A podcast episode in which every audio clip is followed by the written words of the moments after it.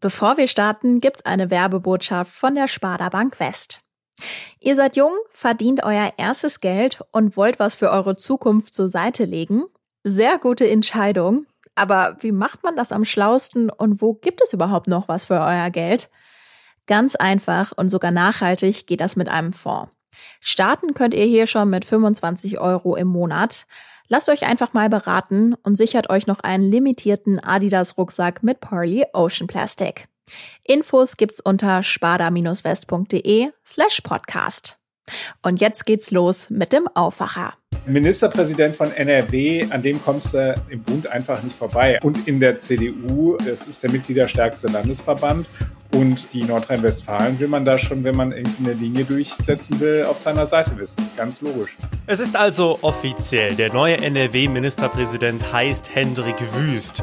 Und damit wird Wüst automatisch auch zu einer neuen starken politischen Kraft in der bundesweiten CDU. Was er jetzt aber leisten muss und auch will, besprechen wir heute hier im Aufwacher. Ich bin Florian Pustlauk. Hi. Rheinische Post Aufwacher. News aus NRW und dem Rest der Welt. Schön, dass ihr dabei seid. Wenn euch dieser Podcast gefällt, dann würden wir uns auch über euer Abo in der Podcast-App freuen. Das kostet nichts. Ihr bekommt immer Bescheid, wenn unsere neuen Folgen draußen sind. Und wir vom Aufwacher-Team, wir freuen uns dann auch ganz besonders darüber. So, jetzt gibt es also endgültige Gewissheit, dass der Laschet-Nachfolger in NRW zumindest bis zur Wahl im Frühjahr Hendrik Wüst heißt. Jetzt können wir also etwas hintergründiger werden und dafür ist natürlich wieder der Leiter des Ressorts Landespolitik hier zu Gast im Aufwacher, Maximilian Plück. Hi. Hallo, grüß dich. Fangen wir doch erstmal an mit einem frischen Wüst-Zitat von gestern. Ich will das Land jeden Tag ein bisschen besser machen. Womit hat er denn an seinem ersten Tag als Ministerpräsident äh, damit dann auch angefangen? Ja, er hat noch nicht sich so sehr in die Karten schauen lassen, weil die große Regierungserklärung, die hat er erst für kommenden Mittwoch angekündigt. Das heißt also, da äh, wird er sich noch mal ein bisschen sortieren ähm, und wird dann loslegen. Äh, aber am gestrigen Tage hat er auf jeden Fall schon mal ein bisschen Flöcke eingeschlagen. Er war in der Staatskanzlei nach der Wahl und hat dann auch gleich zu einer Kabinettssitzung am äh, heutigen Donnerstag eingeladen und hat gesagt, da wird er dann auch vorstellen, beispielsweise seinen Nachfolger als Verkehrsminister. Wir können also gespannt sein, wie sich heute das Personaltableau innerhalb des Kabinetts womöglich nochmal neu sortiert. Ansonsten hat er, wie ich fand, sehr interessant die Türen weit aufgestoßen, verbal für die Opposition. Er hat gesagt, er wolle so arbeiten, dass man auch partei- und fraktionsübergreifend ähm, an Lösungen arbeitet. Äh, er hat es auf die Formel gebracht, meine Tür steht immer offen. Und was auch interessant war, dieser Satz mit äh, die Welt jeden Tag oder das Land jeden Tag ein bisschen besser machen, das hat er insbesondere verknüpft mit seiner Tochter, die er ganz explizit äh, in seinen Dank mit aufgenommen hat. Also er hat gesagt, sie ist zwar noch klein, für sie würde er das eben machen. Das äh, rührte dann schon ein bisschen an. Du warst äh, gestern den ganzen Tag im Landtag mit dabei, hast links und rechts natürlich auch die Stimmung aufgegriffen. Wie war es denn so? Also ich fand interessant, die Opposition, mit der ich gesprochen habe, war sich relativ klar darüber, dass das glatt durchgeht. Die Aufregung allerdings auch innerhalb von CDU und FDP war trotzdem wirklich mit den Händen zu greifen. Also da war eine große Anspannung äh, und das äh, entlud sich dann auch wirklich, als dann die Wahl vollzogen war und André Cooper, der Landtagspräsident, dann gegen Mittag dann äh, vortrug, äh, dass Hendrik Wüst mit 103 Stimmen gewählt worden ist. Dann brach ein irrsinniger Applaus los und es war klar, äh, dass er durch ist. Also die Mehrheit äh, der Stimmen liegt bei 100 Stimmen. Das heißt also, es haben ihn auch zusätzlich äh, weitere Abgeordnete gewählt. Also im ersten Wahlgang gewählt. Das hatte natürlich die Regierungsfraktion auch vorher immer gesagt. Sie haben gesagt, das ist ein sicheres Ding. Also da müssen wir uns gar keine Sorgen machen. Aber es gab in den vergangenen Tagen auch noch Berichte darüber, dass äh, es womöglich Abweiche da äh, geben könnte in den Reihen der FDP. Das hatte eine Schwächerin mir gegenüber ganz klar dementiert. Die hat gesagt, nein, wir stehen hier. Und so war es dann am Ende ja offensichtlich auch. Also ein insgesamt glattes Ergebnis für Wüst. Glatt passt ja auch so ein bisschen zu seinem Auftritt. Ich habe das ein bisschen verfolgt gestern und dachte mir, ja, so grobe Schnitzer, wie sich Laschet zum Beispiel im Bundestagswahlkampf geleistet hat, traut man Wüst jetzt erstmal nicht so zu. Ist das gleichzeitig aber auch ein Problem, dass er vielleicht ein wenig zu glatt sein könnte? Das hat er selbst als Problem auch so für sich erkannt. Also es ist ja erstmal grundlegend, ist es, glaube ich, so, Henrik Wüst ist so einer, der sagt, stay with your message. Also der versucht sozusagen, sich eine, eine Botschaft zu überlegen und bei der bleibt er dann auch. Also das ist so eine, so eine, so eine ganz klare Struktur. Der, der kommt dadurch so ein bisschen kalt manchmal rüber, so ein bisschen hölzern immer noch. Ich glaube, da wird er, sagen wir mal, aber auch im Laufe der Zeit an Statur gewinnen können. Äh, das sollte er auf jeden Fall abstellen. Äh, die lange Kunstpausen und so weiter. Also das ist, ähm, ist schon, sagen wir mal, auch ein bisschen besser geworden. Er ist natürlich jetzt auch gerade in so einer Situation, dass er da so diesen Spagat hinbekommen muss. Also er muss sozusagen dieses alte Image, was er ja von früher hatte, als Hau drauf, als einer, der die Attacke fährt, der auch gerne mal verbal austeilt, das hat er ja in den vergangenen Monaten komplett abgelegt. Und jetzt muss er aber versuchen, dass er dieses Staatsmännische nicht überdreht.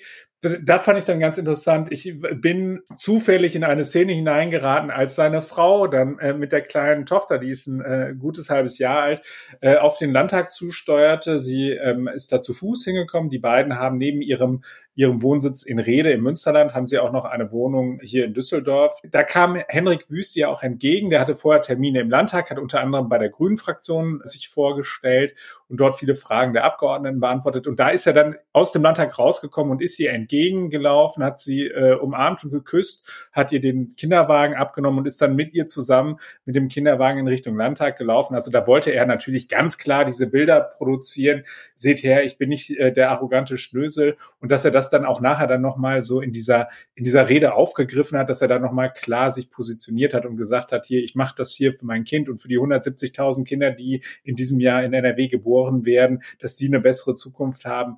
Das ist so der Versuch, da Menschlichkeit reinzubringen und eben nicht dieses, äh, dieses kalte, dieses Image, was ihm aber auch nicht gerecht wird, muss man am Ende des Tages mal sagen. Also er ist, wenn man ihn mal erlebt hat, so aus der Nähe, der ist so einer, den kannst du halt eben auch aufs Schützenfest stellen und dann haut er dir da ein paar flockige Sprüche raus. Ist die Frage. Also es wird jetzt sehr spannend werden, wie er das in den, in den kommenden Jahren, wenn er denn die Wiederwahl schaffen sollte. Also sagen wir mal, gehen wir backen wir mal kleinere Brötchen, wie er es in den kommenden sieben Monaten machen wird als Ministerpräsident des bevölkerungsreichsten Bundeslandes. Ob er da dann weiterhin so äh, hin und wieder mal ein Witzchen raushaut oder so oder locker ist, müssen wir sehen. Ich bin gespannt. Du sprichst die Wahl an. Das wird ja ziemlich interessant, weil damit steht schon mal fest, wir haben ein Spitzenduell. Kuchati SPD gegen Wüst CDU. Äh, frischer Wind ist das auf jeden Fall. Jetzt nehmen wir mal an, Wüst setzt sich durch, hat ja laut Umfragen schon ziemlich einen Rückstand, den er jetzt aufholen muss. Ähm, dürfte ihn das dann auch bundesweit in der CDU zu einer neuen, ganz starken Person machen? Also er ist auf jeden Fall ja schon relativ gut verdrahtet in der CDU. Das liegt daran, dass er früher mal äh, über mehrere Jahre lang im Bundesvorstand war, als er noch äh, Vorsitz Vorsitzender der Jungen Union hier in NRW war. Da hat er es dann in den Bundesvorstand der CDU Deutschlands geschafft und ist darüber schon mal sehr, sehr gut verdrahtet. Also der ist da jetzt keine unbekannte Person. Er hat natürlich auch einen bewegten Lebenslauf hinter sich, ist ja dann als Generalsekretär unter Jürgen Rüttgers dann auch schon mal abgeschmiert, weil er die Rüttgers-Affäre hat, hat dann sich aber zurückgekämpft, hat einen guten Job als Fachpolitiker gemacht und ist jetzt eben Ministerpräsident geworden. Äh, Ministerpräsident von NRW, an dem kommst du in der CDU und im Bund einfach nicht vorbei. Also sowohl was quasi den Regierungschef des bevölkerungsreichsten Bundeslandes einfach angeht, weil der natürlich ein gewichtiges Wort mitzusprechen hat. Also wir, wir erinnern uns an die Diskussion, die wir hatten um Corona-Pandemie und so weiter. Also bei der MPK, deren Vorsitz er jetzt übrigens auch übernimmt. Also er hat quasi gestern mit der Wahl zum Ministerpräsidenten dann auch den Vorsitz in der Ministerpräsidentenkonferenz übernommen. Also da wird er schon klare Vorgaben machen und äh, Profil gewinnen können.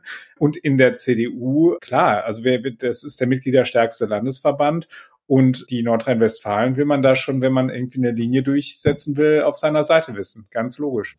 Vielen Dank, Maximilian Plück. Sehr gerne. Mehr dazu in den Show Notes. Da findet ihr zum Beispiel auch einen Kommentar des Chefredakteurs der Rheinischen Post zu Hendrik Wüst als neuen Ministerpräsidenten. Und jetzt kommen wir leider zu einem traurigen Thema. Wir blicken zurück Dienstagmorgen in Düsseldorf. Eine 23-jährige Fahrradfahrerin erliegt nach einem schweren Zusammenprall mit dem Auto einer 72-jährigen ihren Verletzungen. Schaut man in die Düsseldorfer Unfallstatistik, sieht man, in den letzten Jahren waren Rad- und Pedelec-Fahrer dort mehr als 1000 Mal an Unfällen beteiligt. Ziemlich krasse Zahl. Zwar gibt es insgesamt mehr Autounfälle, doch neun von zehn Radfahrern verletzten sich oder sterben sogar bei diesen Unfällen.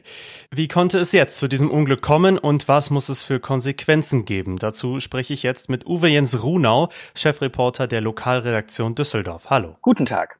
Der Düsseldorfer ADFC nennt die entsprechende Kreuzung, an dem das Unglück passiert ist, eine der zahlreichen Horrorkreuzungen in Düsseldorf.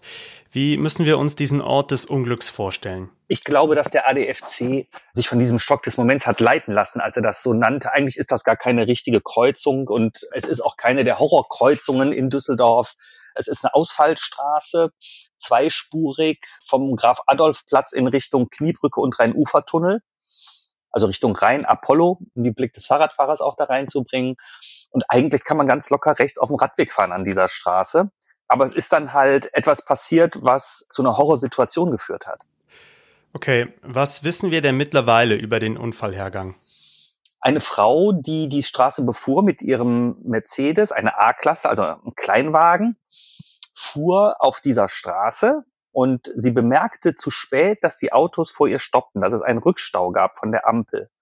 Und sie, sie dachte, um Himmels Willen, ich knall jetzt auf den Vordermann drauf. Und um das zu verhindern, hat sie das Steuer nach rechts gerissen und äh, hat dabei die Radfahrerin erfasst und zu Boden geschleudert und überfahren.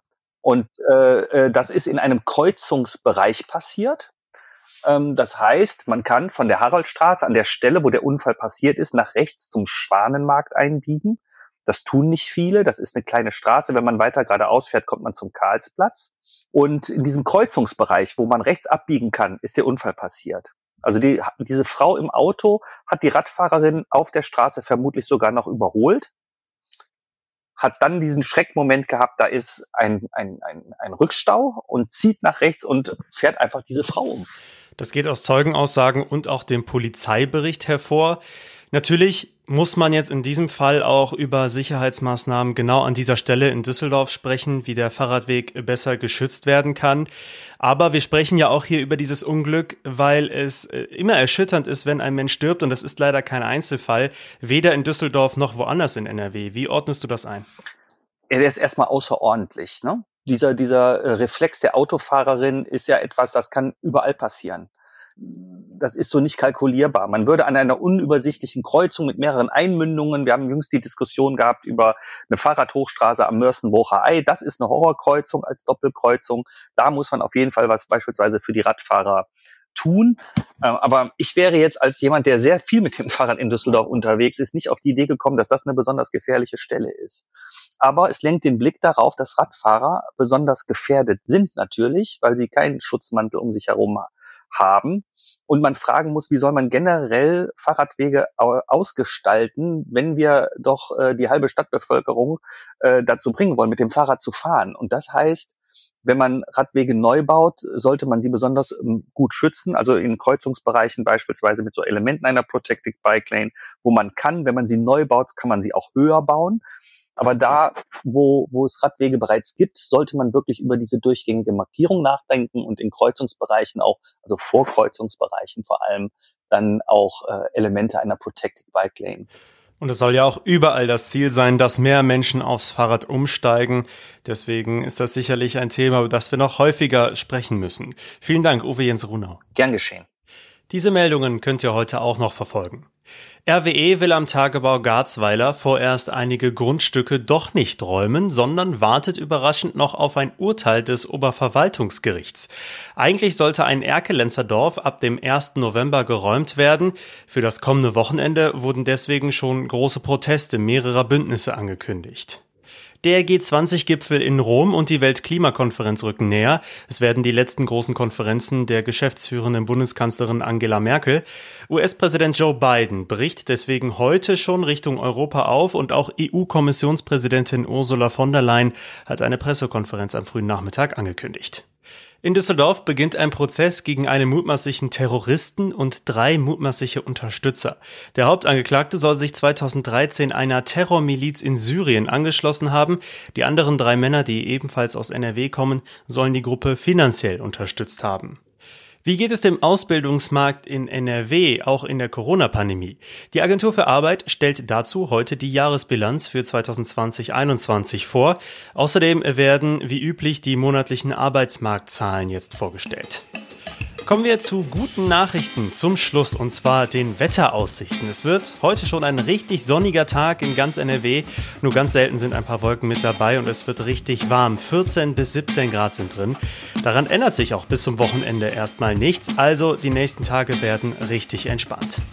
Das war der Aufwacher für Donnerstag, den 28. Oktober 2021. Ihr dürft euch natürlich gerne jederzeit bei uns melden, wenn ihr Feedback habt, wenn ihr Vorschläge habt. Lob natürlich auch immer gerne. Am besten per Mail an aufwacher.rp-online.de. Ich bin Florian Pustlauk. Ich wünsche euch jetzt noch einen schönen Tag. Ciao. Mehr Nachrichten aus NRW gibt's jederzeit auf RP Online. rp-online.de